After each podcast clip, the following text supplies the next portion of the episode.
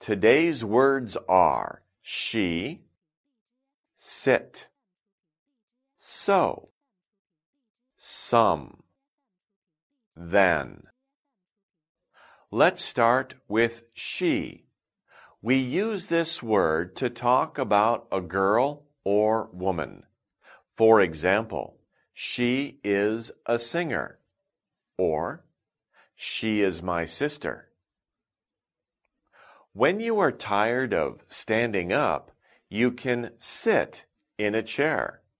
We usually use sit with down.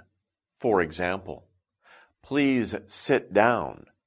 Or, may I sit here? When we say that something is really strong in some way, we can use so. For example, it is so hot. Or, she is so pretty. When we talk about just a few things, we can use some. For example, I bought some oranges. Or, let's eat some cookies.